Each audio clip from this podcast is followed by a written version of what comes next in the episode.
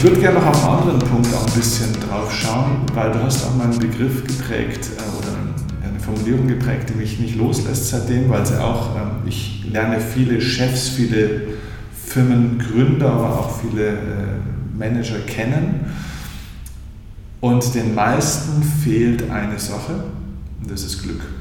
Und du hast mal so, jetzt bist du ja selber in so einer Position, ähm, und du hast dich, glaube ich, auch mit dem Begriff Chef schon mal schwer getan, so in dieser klassischen, du bist kein Hierarchie-Mensch und du hast irgendwann mal diese, diesen Satz geprägt, ich möchte ein, den Weg zum glücklichen Chef irgendwie begehen oder schaffen. So der, der glückliche Chef, das ist so dein Lebensprojekt, ist auch so ein bisschen. Kannst du da mal darauf eingehen? Warum sind die meisten Chefs nicht glücklich?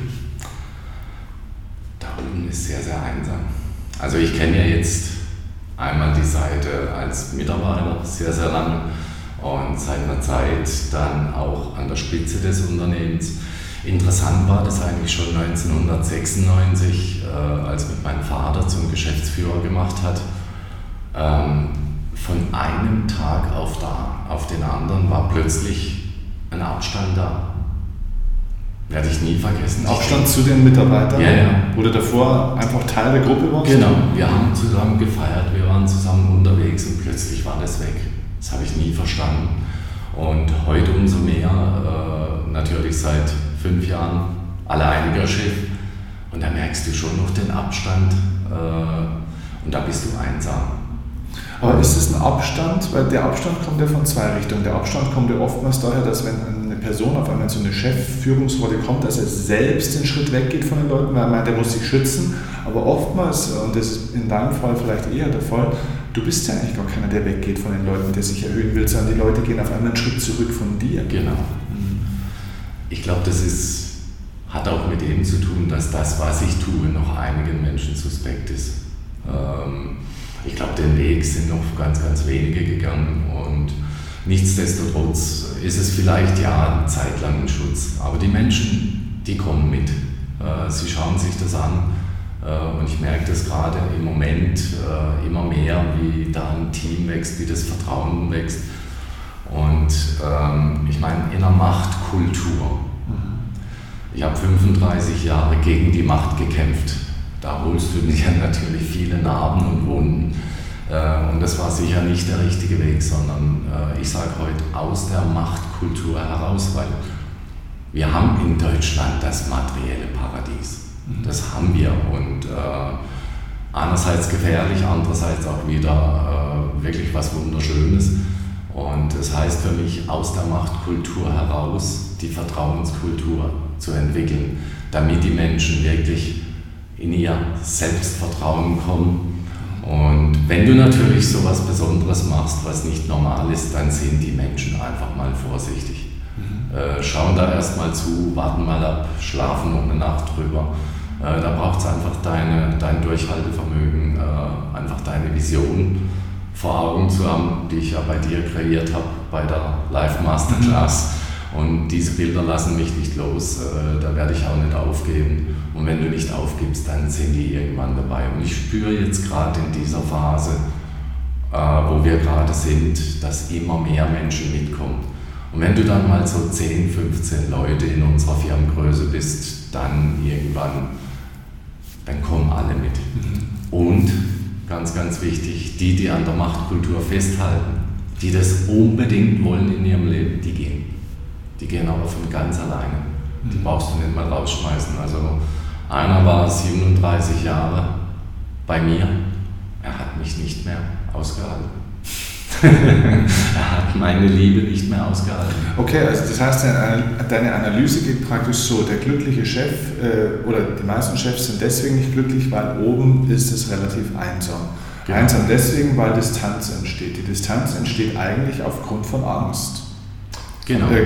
Und der Gegenspieler der Angst ist die Vertrauenskultur. Die Vertrauenskultur geht aber nur, wenn man die Machtkultur abschafft. Ich versuche das gerade mal so zusammenzufassen jetzt. Ja? Ja. Kann man das so sagen? Ja, abschaffen, das ist der Kampf gewesen von mir. Ich würde nicht sagen abschaffen, weil da nimmst du den Menschen was weg, ja. wo sie sich ja also was Neues rein, reinbringt. Ja. Genau, seit Jahrhunderten fühlen sich die Menschen in der Machtkultur ja. wohl, da haben sie überlebt. Mhm. Ja, einfach nur überlebt. nichts mit Erfolg zu tun. Mhm.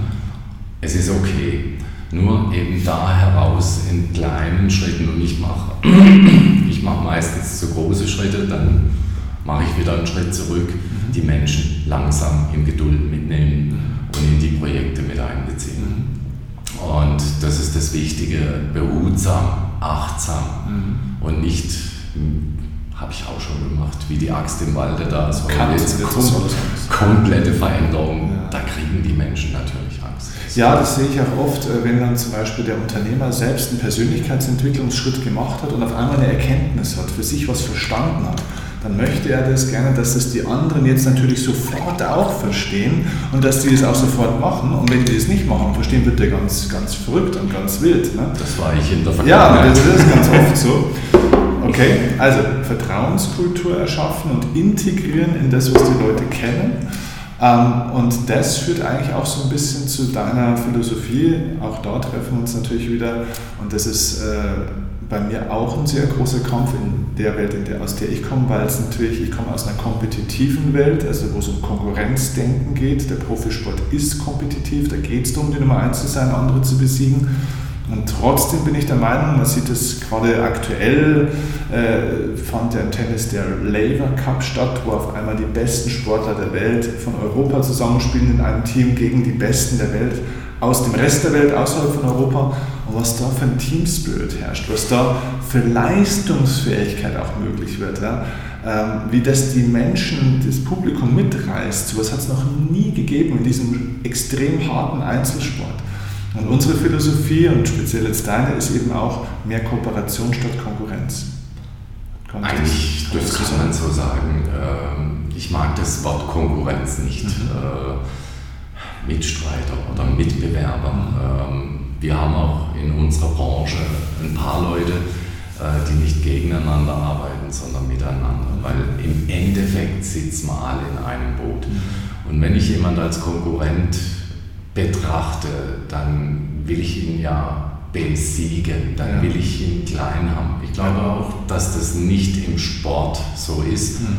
sondern man macht ein Match und zum Schluss gibt es Handshake, Respekt ja. miteinander und äh, verbringt ja, man je nachdem sogar wieder den Tag miteinander. Genau, ich brauche kein Feindbild. Ja? Nein. Es geht nicht nein. darum, dass ich mich verteidigen muss. Natürlich äh, arbeitet jeder für seine Ziele und die stehen vielleicht nicht immer im Einklang mit den Zielen von jedem anderen. Das ist so. Aber ich brauche kein Feindbild, ich brauche keinen Gegner.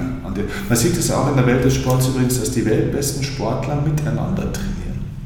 Ja klar, dann wird man miteinander so stärker. Ja, so und das kann Deutschland natürlich ganz, ganz stark gebrauchen.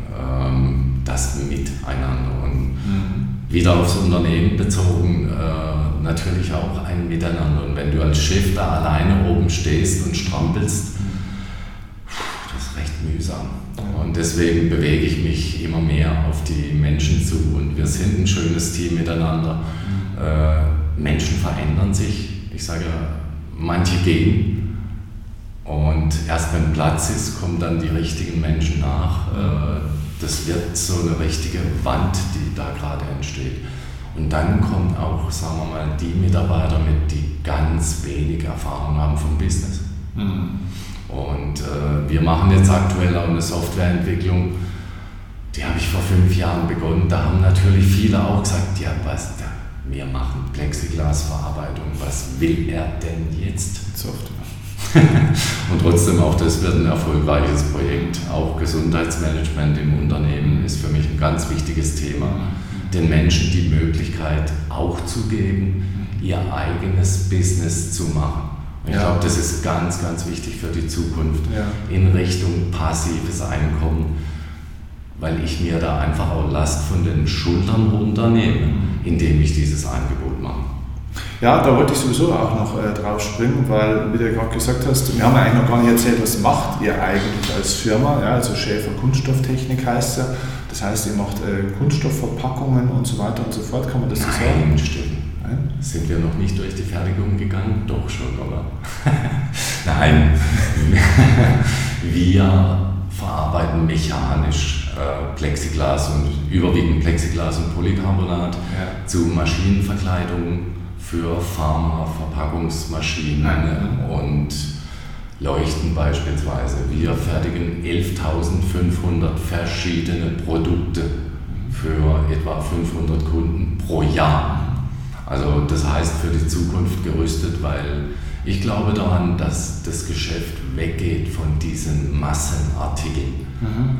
Äh, da sind wir in Deutschland, glaube ich, auch nicht gerüstet dafür, irgendwelche Massenartikel her herzustellen. Da gibt es andere, die besser sind. Mhm. Äh, wir sollten uns darauf fokussieren, weiterzuentwickeln. Äh, da sind wir stark in Deutschland und da braucht es Flexibilität und Kreativität. Mhm. Okay. Und bei 100.000 Plastikteilen, äh, da ist jetzt nicht mehr so viel Kreativität dabei. Auf, auf der anderen Seite ist es natürlich, glaube ich, im Grunde des Herzens möchte jeder Mensch etwas erschaffen. Sein eigenes kreieren. Ganz, ganz wichtig. Ansonsten bist du nämlich nur Soldat. Mhm. Also das heißt, dieser Kunststoffpart ist ja so dein, dein Core-Business, dein Ursprung. Aber jetzt bist du ja, klar, Software-Thema hast du schon erwähnt, kommt mit rein. Jetzt bist du aber vor einiger Zeit auf noch einen ganz neuen Trichter gekommen. Ähm, und das ist das Thema Network Marketing. Und du bist ein, glaube ich, mittlerweile äh, glühender Fan von dem Geschäftsmodell Network Marketing, wie ich übrigens tatsächlich auch. Ähm, aber es geht nicht nur ums Geschäftsmodell, sondern auch einfach um, und du hast da, glaube ich, einfach auch für dich eine, eine tolle Gruppe äh, von Menschen äh, gefunden, wo du sagst, Mensch, auch dieses, dieses Zusammen, dieses Miteinander, dieses Füreinanderarbeiten ist dort einfach ganz was Besonderes. Magst du da erzählen, ähm, was macht dieses Network Marketing, dieses Team, bei dem ihr seid? Du darfst auch alles nennen, wir unterstützen alles, ähm, was, was ihr gut findet. Ähm, was macht das aus für dich? Also vielleicht vorab auch da ein Wort zu Network Marketing, weil Network Marketing ist ja überwiegend negativ besetzt. Leider, ja. Es wird aber, glaube ich, schon ein bisschen besser. Es wird besser, Gott sei Dank, weil es sind natürlich, Entschuldigung fürs Wort, genügend Pappnasen unterwegs, äh, die sich Networker nennen, äh, die aber gar keine sind. Äh, für mich übernimmt ein Networker Verantwortung. Und da ist mein klarer Satz, äh, ich bin verantwortlich damit meine Downline erfolgreich wird. Und zwar als Unternehmer. Nur jetzt muss sich jeder Networker natürlich mal selber fragen, wie weit er schon ein Unternehmen, äh, sagen wir mal, gelebt hat. Mhm.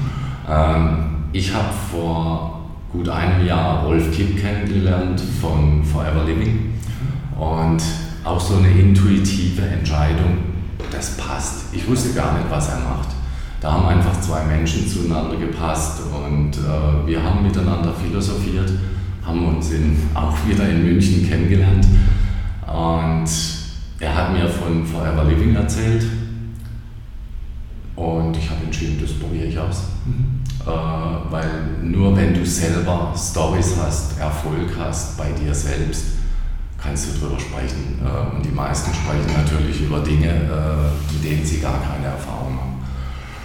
Und Forever Living passt von der Ethik her äh, sehr, sehr schön zu mir. Und ich habe mir einfach gesagt, Mensch, ich mache es mir einfach leichter. Ich dachte, ich bin immer irgendwo alleine, der alleine durch die Welt torkelt und meint, er muss was Neues tun. Hier habe ich eine Firma kennengelernt, äh, die ethisch meinen Ansprüchen entspricht äh, die Produkte an sich haben mir sehr, sehr geholfen. Du selber weißt, dass ich heute anders aussehe wie noch.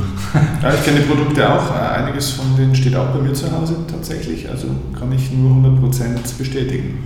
Und ich war einer derjenigen, der natürlich gewartet hat, bis fast die Gesundheit weg war, die eigentlich schon weg war. Und ich habe heute einiges wieder zurückbekommen. Mhm. Äh, da reden wir unter Männern vielleicht auch mal Speziell im stillen Kämmerchen. Genau, genau. Aber vor allem die Menschen haben dich dort ja auch begeistert. Genau. Ne? Und der Spirit, der dort herrscht. Wie unterscheidet sich das von einem normalen Unternehmen? Wir haben nämlich schon mal darüber gesprochen, dass wir gesagt haben, eigentlich, so wie du es jetzt ja auch machst, müsste eigentlich jeder Unternehmer seinen Mitarbeitern die Möglichkeit geben, von so einem Netzwerk auch zu profitieren. Bloß aus, aus meiner Sicht, und ich glaube, du hast das auch bestätigt letztens mal, wo wir telefoniert haben, die meisten Unternehmer haben wahnsinnig Angst, diese Welt des Network Marketings oder diese Tür zu öffnen für ihre Leute, weil dann stellst du mal im Kontrast fest, was dort für ein Füreinander ist, was dort für ein Spirit ist, wie sich die Menschen unterstützen, was dort für eine Anerkennung auch von Menschen gelebt wird. Und das ist natürlich eine krasse Kontrasterfahrung zu der Unternehmenskultur, die viele heute haben. Ich meine, sind wir mal uns mal einig. Äh, ich möchte nicht alle Worte von Susanne Krieger wiederholen, wie die... Dürfen wir, haben wir hier auch schon nicht. Aber das ist ja ihr Part, ähm, welche Menschen wir an Unternehmensspitzen haben. Und die haben Angst, Kontrolle ja. zu verlieren. Ja, ja. Und ich gebe Kontrolle ab. Ich mache meinen Mitarbeitern einfach ein Angebot, einmal im Thema Gesundheit und natürlich auch fürs Thema finanzielle Freiheit. Äh, aus dem ganz einfachen Grund, dass wenn eine Krise kommt und dass irgendwann wieder eine Krise kommt, ist doch so sicher wie das Amen in die Kirche, dass da einfach ja, ein Background da ist, wo jeder dann vielleicht in Zukunft sagen kann, komm, ja klar, da gehen wir jetzt einfach durch. Das heißt, das heißt, du ermutigst, also normalerweise ist es ja so, wenn ich jetzt dein Mitarbeiter wäre, in einem normalen Unternehmen müsste ich als Mitarbeiter ja zum Unternehmen gehen und müsste mir das genehmigen lassen, dass ich hoffentlich doch bitte doch auch noch nebenbei irgendwie ein Gewerbe haben darf. Du bist ja auf der anderen Seite jemand, du förderst das aktiv, du ja, die Leute an, dass sie ihr eigenes Business nebenbei noch machen. Ja, klar. Zusätzlich. Also, ich habe inzwischen die Erfahrung, äh, einmal geht es darum, wie gesagt, um die Kultur da habe ich es mir einfach im letzten Dreivierteljahr viel, viel leichter gemacht, äh, in die Vertrauenskultur nach vorne zu kommen. Und mit dem Rolf Kipp zusammen ist es ein wunderbarer Austausch. Äh, wir, ja, wir kippeln auch mal miteinander, das braucht es auch. Äh, aber da habe ich einen Austauschpartner, wo ich noch dazu lernen kann. Mhm. Und dann ist natürlich so, ähm, wir haben inzwischen Zahlen, Daten, Fakten was Thema Gesundheitsmanagement angeht. Ich habe vorhin erzählt, wir haben heute den doppelten Auftragsbestand wie noch vor einem Jahr. Ja, da, da wäre es normalerweise so, dass die Leute vor Angst umkippen, wie ja. soll man das schaffen? Ja. Bei uns ist es andersrum. Ähm, und das kann nur einer entscheiden, das ist der Chef. Mhm. Und meine klaren Worte sind, wir tun unser Bestes, um unsere Kunden zufriedenzustellen. Ja. Ohne uns dabei zu vergessen. Mhm. Weil äh, wir merken ganz, ganz stark Stress und Druck. Das sind die größten Krankheitsfaktoren äh, in jedem Unternehmen. Und ich habe entschieden, dass ich das rausnehme, weil es auch wichtig war nach der Insolvenz. Denn wenn ich da nicht auf die Menschen geschaut hätte, dann wäre noch viel, viel mehr zusammengebrochen. Und jetzt haben wir so, dass wir die Umsatzrendite innerhalb eines Jahres und das habe ich auch mit der Kultur des Network Marketings gemacht, äh, die Umsatzrendite um 8 bis 9 Prozent hochgefahren haben. Es ist immer ein Gesamtpaket.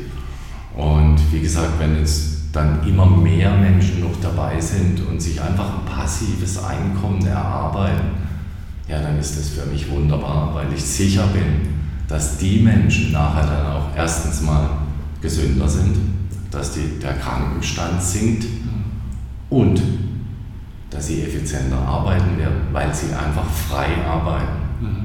Ein klassischer Firmenchef will das nicht. Der will Kontrolle haben. Mhm. Ja, und darum gibt es auch solche komischen Arbeitsverträge. Ich glaube, wir haben auch noch so Zeug drinstehen, das könnte sein, aber ja, noch. Mega. Also, da war eine Menge jetzt drin. Ähm, wir könnten noch ewig weiterreden über alles Mögliche, aber am besten ist es, ihr macht es vielleicht mal persönlich.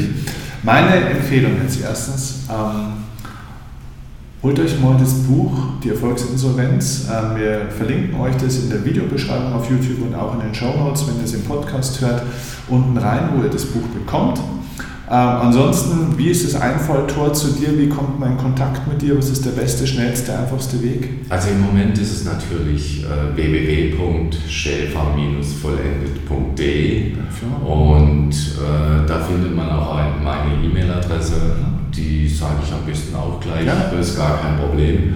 Joachim at schäfer-vollendet.de und ich melde mich bei jedem Genau. Ansonsten, weiß nicht, Facebook ist das auch eine Möglichkeit? Facebook bin okay. ich, äh, meine neue Seite geht gerade an den Start. Okay. Äh, das Thema Human Business ja. findet man auch schon. Okay. Ist auch ein interessantes Video, wo ich kreiert habe. Mhm. Allerdings spricht es noch ein Schauspieler.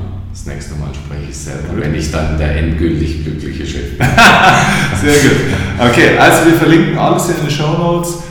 Äh, nehmt das Angebot an, kommt auf Joachim zu. Ich glaube, ihr habt festgestellt, ein Mann, der anders denkt, der neu denkt, der groß denkt, der frei denkt und davon brauchen wir in unserer Welt wahrlich immer mehr. Und wenn ihr euch davon angesprochen fühlt, dann fühlt euch eingeladen, dem zu folgen. Ich sage vielen Dank, dass du da warst. War ein großer Mehrwert für viele Menschen. Lieber Steffen, ganz, ganz herzlichen Dank. Äh, euch auch ganz, ganz herzlichen Dank fürs Zuhören und ich garantiere euch, ich antworte jeden. Sehr gut. Macht's Bis gut. Dahin. Bis dann. Ciao. Ciao. Uns dieser Weg abführt, mit dir wage ich den ersten Schritt, nur mit dir komm ich an.